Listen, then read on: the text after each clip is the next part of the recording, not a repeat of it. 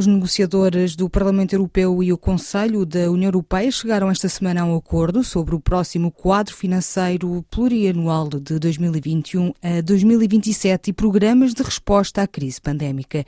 As bolsas dispararam esta semana, com Wall Street a subir a níveis recorde depois do anúncio de uma vacina em desenvolvimento pela Pfizer, com eficácia de 90% na prevenção do novo coronavírus. A presidência alemã na União Europeia chegou a acordo com eurodeputados sobre os montantes do próximo orçamento comunitário, com um reforço de 15 mil milhões de euros para financiar programas europeus. São necessárias medidas comunitárias, aponta o professor catedrático jubilado da Universidade de Economia da Universidade de Coimbra, João Sousa Andrade. Sabemos agora também pela vacina, repare bem, pela vacina que afinal quem está na origem da vacina são dois imigrantes turcos, turcos trabalhando na Alemanha. na Alemanha. O que é extraordinário.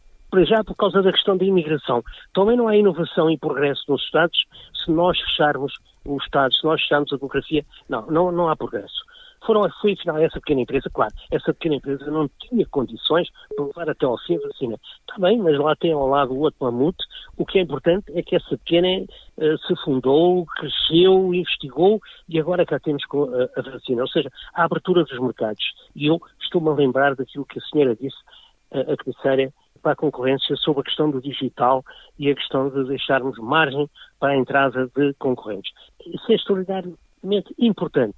A Europa tem de avançar não só no meio ambiente, as questões ecológicas e no digital.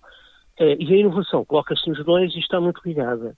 A outra questão, para a questão propriamente sanitária e criação do mecanismo europeu de resposta sanitária. Não é? Isso, isso também é importante até para articular algumas políticas que não são populares, mas que os europeus têm muita tendência a comparar. Ou seja, se a França toma uma medida um pouco drástica do ponto de vista sanitário em que afeta o bem-estar das pessoas, há uma tendência, e eu digo isto porque aconteceu no meu relacionamento com os colegas de outros países, há uma tendência para dizer, mas como é que é? Portugal não está assim tão mal e não tem nada disto.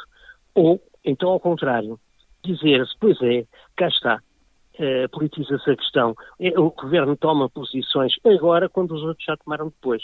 Ou seja, até o, do ponto de vista de, dos governos convencerem várias pessoas a aceitar, nós precisamos de ter medidas comunitárias, medidas que sejam acordadas em conjunto, mesmo que vá um bocadinho atrasado num lado, um bocadinho adiantado no outro, mas isso é muito importante para a população, para que a população veja que, de facto, os governos procuram atuar no, no, no sentido do seu bem-estar. Naturalmente que Portugal não tem condições para, de um momento para o outro, vamos agora falar de nós, a fazer despesas colossais, como foram feitas para a assistência a todos os doentes do Covid e, posteriormente, para a vacina, não é? De um momento para o outro, é preciso ter aí o, o saco das moedas de ouro que não existe, não é? A crise de Covid-19 veio mostrar muitas vulnerabilidades eh, dos atuais sistemas económicos e de uma União Europeia com vários ritmos. É, isso é verdade, mas nós temos sempre também de aproveitar estas situações, passado o tempo, eu diria quase de desespero, de tristeza, aproveitá-las para corrigir, para emendar. Olha, eh, avançámos já imenso do ponto de vista financeiro, avançámos já também imenso do ponto de vista do alargamento das questões orçamentais e a integração deu passos no meu entender, aí de gigante, porque são coisas políticas muito complicadas. Está a falar nos que... últimos meses, é isso? Exato. E no fundo, desde que desde surgiu o Covid e foi necessário, portanto, prestar assistência. E depois, repare, alguma posição que, de superioridade que, que, não deveria existir, mas que existiu por parte de alguns Estados, nesta altura, por ação do Covid, não a podem ter e não têm, porque estão também a braços com graves dificuldades.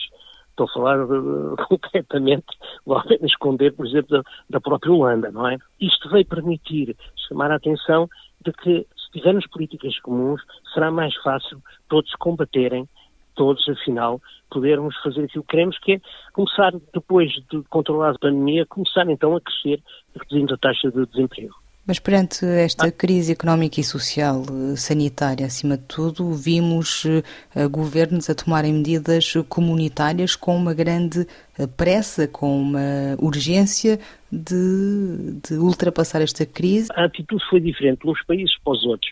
E depois começa-se a apontar o dedo E quando se apontou o dedo, às vezes por razões políticas, deviam ter feito isto, não fizeram, isto não é necessário e, e acabaram por fazer, descredibiliza-se um pouco a política. Estou a dizer que a livre opinião não deve ser algo fundamental, mas ao fazermos isso descredibilizamos a política. Por isso, a questão de uma resposta comum sanitária é para mim muito importante em termos da própria opinião pública, porque nós precisamos, independentemente de razões de natureza política, ideológica, etc., neste período que nós precisamos, de facto, de confiar nas medidas governamentais. Depois disto passado, já lá vamos discutir isso.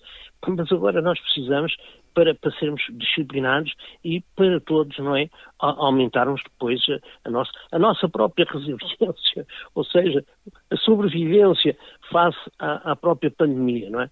O avançar muito em termos da pandemia, de proteção das populações, significa também criarmos uma situação económica que pode ser desastrosa, mas não é só desastrosa naquele sentido que os economistas usam e abusam, o produto caiu não sei quantos por cento, o produto vai cair não sei quantos por cento. Não, o, o problema maior está no desemprego e em muitas franjas do desemprego que não podem ser controladas por autoridade nenhuma, porque uma coisa é um familiar cair no desemprego, a outra é, são dois familiares caírem no desemprego, haver problemas com a educação, eh, não poder pagar propinas, etc.